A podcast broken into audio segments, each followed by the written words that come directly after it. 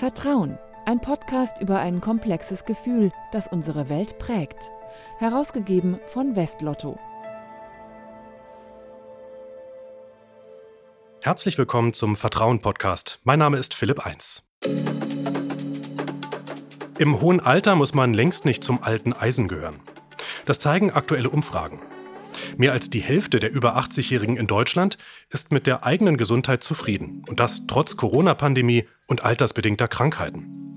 Das Leben scheint den über 80-Jährigen noch immer Spaß zu machen. Und wer aktiv bleibt, der fühlt sich fitter, sinnerfüllter und auch zufriedener. Und vielleicht ist das ja auch ein Grund, weshalb im hohen Alter Menschen ein Ehrenamt ausfüllen.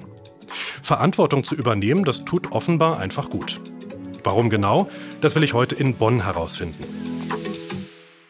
Und ich freue mich riesig, dass mir hier in einem Seniorenheim in Oberkassel Horst Derenbach gegenüber sitzt. Seit knapp 40 Jahren ist er Vorsitzender des Turn- und Sportvereins von 1896 und früher war der gelernte Werkzeugmacher im Handball aktiv. Heute lenkt er im Vorstand die Geschicke des Vereins und macht ihn fit für die Zukunft. Schön, dass Sie bei uns sind, Herr Dernbach. Danke gleichfalls. Herr Dernbach, die Stiftung Pro Alter, die hat ein Buch herausgegeben über ehrenamtlich aktive Seniorinnen und Senioren.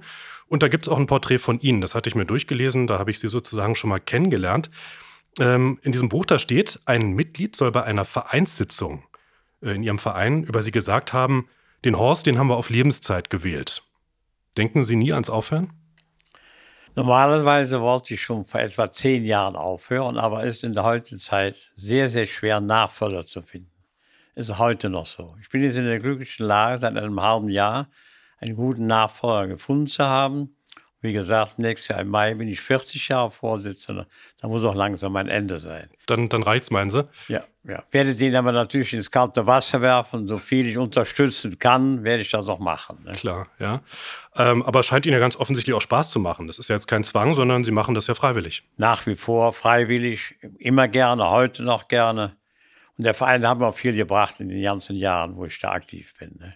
Muss immer dem Ganzen das Schöne abgewinnen. Ne? Und das Spannende ist ja hm, die Frage, was bringt denn eigentlich so das ehrenamtliche Engagement für Sie? Also gerade auch heute noch, jetzt mit 80 Jahren. Ja, einmal, dass ich durch den Tod meiner Frau alleinstehend bin, dass ich, wie gesagt, nach wie vor eine Aufgabe habe, die mich sehr erfüllt. Ganz Oberkassel kennt mich, also ist auch eine Anerkennung. Ich bin in allen Ecken angesprochen und da, wo ich mal helfen kann, noch was nicht den Verein anbetrifft, bin ich aktiv. Wie zum Beispiel jahrelang hier in der Therese noch aktiv, im Beirat tätig. Das ist hier das Seniorenheim, in dem wir gerade sind? Ja, habe viele Bekannte, die auch hier jetzt mittlerweile seit Jahren leben und wohnen, unterstützt, heute noch. Das heißt, spazieren fahren am Rhein oder Verwandten besuchen von ihnen am Friedhof und so viele andere Sachen. Wenn Aktivitäten sind, helfen, helfen, helfen. Ja, das hatten Sie mir vor ähm, dem Gespräch hier erzählt, dass Ihre Frau, die nun leider verstorben ist, dass die auch hier im Seniorenheim lange lebte. Ähm, und Sie haben dann da, sagten Sie, andere Bekanntschaften geschlossen und haben gedacht, okay, ich kann hier helfen, das ja. mache ich dann einfach. Da ist man, wie gesagt, sehr dankbar wieder hier im Heim. Und äh, es war für mich immer eine schöne Sache den alten Leuten, die keine Verwandtschaft hatten, die alleine hier im Haus lebten, denen mal so ein bisschen zur Seite zu stehen und irgendetwas mit ihnen unternehmen. Ne? Aber kommen wir nochmal zu Ihrem Sportverein. Ähm, das kennt man ja vielleicht so aus vielen Städten, auch Dörfern, dass gerade der Sportverein so ein sozialer Mikrokosmos ist. Also da sind alle möglichen Leute aktiv. Vom Werkzeugmacher bis zur Anwältin, alles kommt in so einem Sportverein zusammen und man teilt gemeinsam Erfolge und Niederlagen, Freundschaft, vielleicht auch Streit. Würden Sie sagen, der Sportverein, das ist so ein bisschen der Kit, der die ganze Gesellschaft zusammenhält? Würde ich sagen, ja, auf alle Fälle, auf alle Fälle. Streit kenne ich gar nicht im Verein, kann man kleinere auseinandersetzen, die waren aber schnellstens wieder beigelegt. Ne? Mhm. Wie erklären Sie sich das, dass gerade eben Leute, die ja sonst auf der Straße vielleicht, wenn sie sich treffen, wenig miteinander zu tun hätten, im Sportverein plötzlich zusammenkommen? Ja, die suchen auch Unterhaltung so eine Unterhaltung, vor allem im Sportverein, bieten wir für jedes Alter Bewegung an, sportliche Bewegungen. Und da sind wir, wie gesagt, jetzt in den letzten zwei Jahren, trotz Corona, ist die Mitgliederzahl im Verein von etwa 800 auf 1000 gestiegen. Das spricht für unseren Verein, sage ich mal. Ne? Wenn wir, wie gesagt, die Leute ansprechen und immer wieder neue Aktionen anbieten, die auch sehr gut angenommen werden. Ne? Also es spricht auch dafür, dass die Leute wirklich so einen Austausch suchen, offenbar. Ja, ne? die suchen gerade jetzt nach der Corona-Zeit, will man wieder aktiv werden. Das geht am besten im Verein, ob jung oder alt. Ne? Vielleicht kommen wir mal zu Ihrer Geschichte. Wie sind Sie denn als junger Mann auf den Verein aufmerksam geworden und haben dann entschlossen, okay, da engagiere ich mich jetzt? Ja, eine gelungene Sache. Ich habe mit bis zu 15 Jahren Fußball gespielt. Da war ich nur so ein Mitläufer, also hat mir keinen Spaß mehr gemacht. Da habe ich aufgehört. Mein Vater, der war in einem Kehlclub, wo der damalige Vorsitzende, Herbert Schoner, ein Vorbild von mir, Vorsitzender war. Fragte mein Vater, hat dein Sohn keine Lust am Handball? Sag ich nur einige Woche, gerne. So bin ich mit 15 Jahren zum Tussowa Kassel gestoßen. Hab dann in der Jugend gespielt, nach dem Seniorenbereich. Da spielte noch zu Anfangs Großfeld, ist dann, wie gesagt, Großfeld ist leider gestorben. Ging man in der Halle über. War dann einige Jahre als Senior aktiv. Und als die Laufbahn beendet war, bin ich aktiver Schiedsrichter geworden. Schiedsrichter und zwar im, im Im- Handball im- bis zur zweiten Bundesliga. Bis so. zur zweiten, das war so, zu der Zeit gab es noch keine zweite Bundesliga, da hieß die zweithöchste Klasse Regionalliga West. Und da war ich sehr aktiv, hat auch sehr viel Spaß gemacht. Und da wurde auch viel Freizeit geopfert. Samstag, Sonntags, Ostwestfalen und so weiter oder nach Niederrhein oder hier nach Koblenz und so weiter. Aber mit sehr viel Spaß verbunden. Jetzt sind Sie heute im Alter von 80 immer noch ziemlich fit, so wirken Sie zumindest, aber richtig mitspielen können Sie wahrscheinlich nicht mehr. Nee, auf keinen Fall mehr, da wäre es zu gefährlich. Wie Machen die Knochen nicht mehr mit. Ja, das glaube ich. Aber wie, wie sehr schmerzt Sie das, wenn Sie sehen, dass jetzt gerade Jüngere immer noch Also so dafür bin ich ja Zuschauer dabei. Sehr arrangierter Zuschauer, manchmal zu laut. Wie jetzt am Sonntag waren wir noch in Pullheim in der Halle. Wenn die Jungs sind, bin ich immer dabei. Unsere erste Mannschaft spielt auch Landesliga. Wir haben jetzt vor etwa 25 Jahren eine Spielgemeinschaft gebildet mit dem TV Geisler. Ist auch sehr gut angelaufen. Wie gesagt, da bin ich immer noch als Zuschauer vor Dingen dabei. Dann arrangiere ich mich für die erste Herrenmannschaft, mache einmal im Jahr mit den Kegelabend, kommt auch so sehr gut an und hält dann auch wieder die Kameradschaft zusammen. Ne? Sie sind Zuschauer, aber ja nicht nur. Sie sind ja auch immer noch wirklich aktiv. Sie sind auch Vorstand in dem Verein. Ja, ja. Äh, inwiefern würden Sie sagen, dass Sie gerade als älterer Sportler auch ein Vorbild sein können für Jüngere?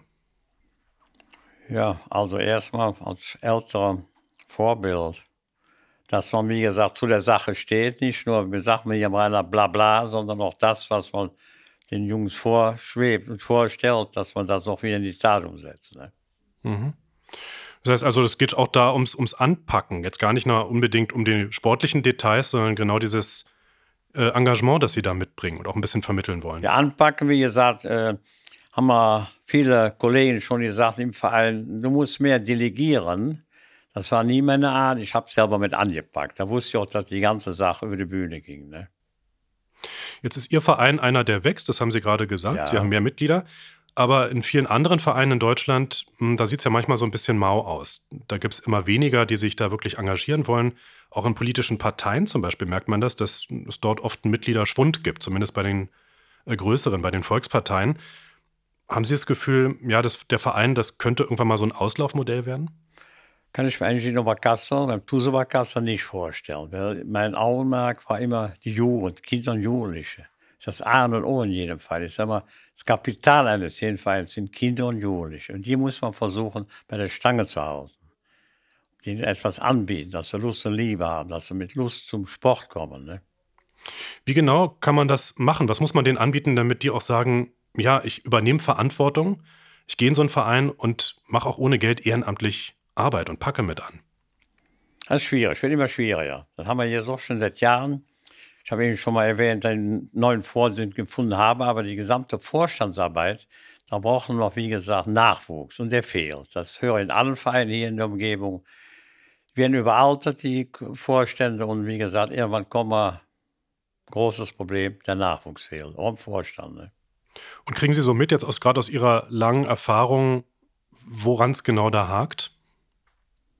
Angebot ist zu groß, also außerhalb der Sportvereine. Ne? Die Jugend interessiert das auch gar nicht mehr, irgendwo mit anzupacken und einen Verein zu führen oder Training zu machen. Was früher alles ehrenamtlich war, wir haben ungefähr so 20, 25 Übungsleiterinnen, Übungsleiter, die schon mehr als gut bezahlt werden. Ne?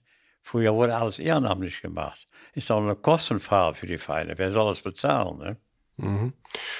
Andererseits, man sieht ja auch ganz oft, dass jüngere Leute sich auch engagieren, nur eben ungern in so klassischen Vereinsstrukturen. Meinen Sie, man müsste da auch so ein bisschen entrümpeln und vielleicht manches, zum Beispiel so eine Vereinsfunktion ein bisschen kürzer machen oder einfach da entschlacken? So wie das im Moment bei uns läuft, kann ich eigentlich nicht sagen, dass man da etwas ändern sollte. Bei uns jetzt im Verein. Ne? Hm. Es gibt noch ein Zitat, das ich von Ihnen gefunden habe. Ähm, und zwar haben Sie mal gesagt, zumindest wird so zitiert in dem Buch, wenn man helfen kann, bin ich dabei. Das ist so eine Art Motto von Ihnen. Braucht es so ein Engagement, dieses Zupackende für ein wirklich sinnerfülltes Leben? Würde ich sagen, ja, immer. Egal, wo das war, ob das im Berufsleben war oder jetzt im Verein seit vielen Jahren oder darüber hinaus, wie jetzt die Betreuung der ukrainischen Familie und so weiter, da bin ich immer bereit mitzumachen, mitzuhelfen, auch andere anzusparen, mitzumachen. Ne? Das hatten Sie mir vorhin kurz erzählt. Sie engagieren sich auch bei einer ukrainischen Familie. Was genau machen Sie da? Wir sind seit dreiviertel Jahren wohnen in Oberkassel. Als ich dann hörte, wo sie wohnen, mehr als schlecht, direkt hin, versucht dann zu helfen erstmal eine Wohnung zu finden. Noch gelungen mit dem Kollegen in einer größeren Wohnung. Wie gesagt, vier kleine Kinder. Ist dann nicht einfach. Die sind dann aus der Ukraine hier irgendwann mal gestrandet in Bonn Ja, ja, in Bonn gestrandet. Ja. Dann verteilt worden von der Stadt, haben hier eine kleine Bleibe gefunden. Und äh, dann geholfen, die Kinder versuchen, Kindergartenplätze zu kriegen, Schulplätze zu kriegen. War allerdings schwierig, denn Tannebusch sind die hin, müssen die hin, die Kinder. Dachte ich, die Mutter mit Bus und Bahn, nicht einfach. Da habe ich auch schon mal im Auto mit, wenn es Zeit ist, wo sie keinen Bahnanschluss haben. Oder jetzt mit der Sammelaktion für die Ukraine selber, für die noch dagebliebenen. Und die laden wir zu Festen ein. Ich habe mehrmals Grillabende mit mir im Garten mit denen. Ich habe Kölner Zoo besucht. In der Richtung kann man die schon sehr gut unterstützen. Ne? Wir sprechen in diesem Podcast ja über Vertrauen und Verantwortung in der Gesellschaft. Das ist so das Thema, das wir uns hier vorgenommen haben. Ähm, was meinen Sie, inwiefern hilft so ein Sportverein, wie Sie ihn ja auch jetzt da ähm, mit betreuen, Vertrauen in der Gesellschaft zu fördern, also auch Vertrauen untereinander? Wenn man dementsprechend das Angebot hat, dass man die Leute versucht zusammenzuholen, so wie über Probleme redet und versucht, die Probleme zu lösen irgendwie. Ne? Mhm. Vielleicht auch erstmal, dass man überhaupt so Kontakte untereinander knüpft. Ne? Das ja genau das, was wir vorhin besprochen hatten, dass Leute, die sich sonst gar nicht begegnen würden, dass die in so einem Ort zusammenkommen und dann erstmal zusammen wachsen können. Ja, ich habe früher schon immer gesagt, früher ging man ja als junger Bursche viel an Dekenbetrieb, zum Austausch, sportlich und so weiter und so fort. Und wenn dann Fremde kamen, hier in Oberkassel, wie gesagt, neu waren, haben wir immer was gesagt, versucht, irgendeinen Verein aufzusuchen, da können die besten Kontakte pflegen, da ist was dran. Ne? Mhm. Da ist man schnell in der Gruppe mit drin, man fühlt sich wohl in der Gruppe. Das ist ähnlich in A und O. Ne? Sie kennen jetzt ja auch weitere ähm, Menschen, die in dem Buch porträtiert wurden, also Menschen über 80, die immer noch so total fit und engagiert sind. Glauben Sie, das ist ja eine Möglichkeit, um auch im höheren Alter fit zu bleiben? Sollten mehr ältere Menschen das wagen? Auf alle Fälle, kann man nur empfehlen, so was. Kann man nur empfehlen. Ich kann mir das vorstellen, dass man da auch zu Jüngeren Kontakt hält ja, und dadurch eben. auch geistig so ein bisschen beweglich bleibt, oder? Ja, ja, auf alle Fälle, genau. Denn nichtsdestotrotz gibt es ja gelegentlich ähm, auch so Unterschiede zwischen Generationen. Ja? Also Interessen, dass zum Beispiel junge Menschen sich jetzt sehr stark vor dem Klimawandel sorgen, ähm, auch Sorge haben, dass die eigene Zukunft womöglich gar nicht mehr so lebenswert ist, weil sich die Welt ja doch sehr schnell verändert.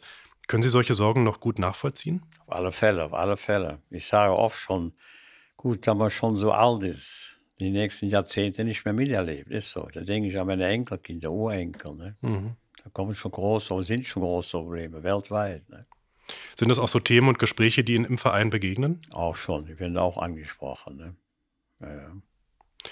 Sagten Sie gerade, naja, also ältere Menschen, die sollten ruhig mit anpacken, die sollten ruhig aktiv bleiben, das hält fit.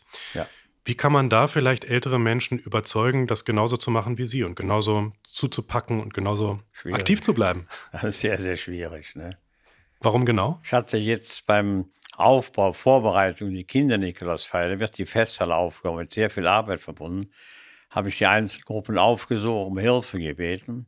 Da waren noch zwei ältere Ehepaare dabei. Ich sagte, das ist aber für euch nichts. Doch, da machen wir mit. Auch schon über 80, alle vier. Dann fleißig mit angepackt.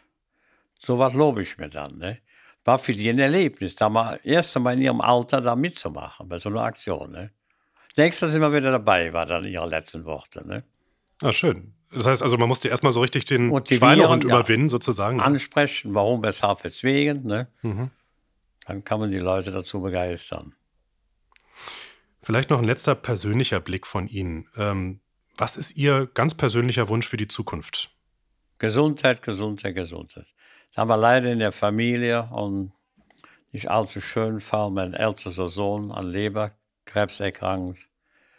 Da macht er schon mehr als Gedanken. Ne? Muss man auch vom Verein schon manchmal ein bisschen Abstand halten. Ne? Alles Gute für Ihren Sohn, alles Gute für Sie, Herr Dernbach. Schön, dass Sie bei uns waren. Vielen Dank. Gern geschehen. Vertrauen, der Podcast zum Blog von Westlotto. Mehr dazu unter www.vertrauen.blog.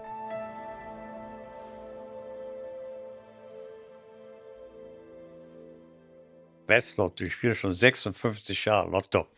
Und schon mal was gewonnen? Zu D-Mark-Zeiten 3 mal 4, da waren so 80 bis 100 D-Mark, danach nichts mehr. naja, ich muss dabei bleiben, ich kenne die Zahlen, ne? Kann man nicht aufhören. Also, Sie haben immer die gleichen. Immer die gleichen Zahlen. Die dürfen Sie jetzt nicht verraten. Nein, nein.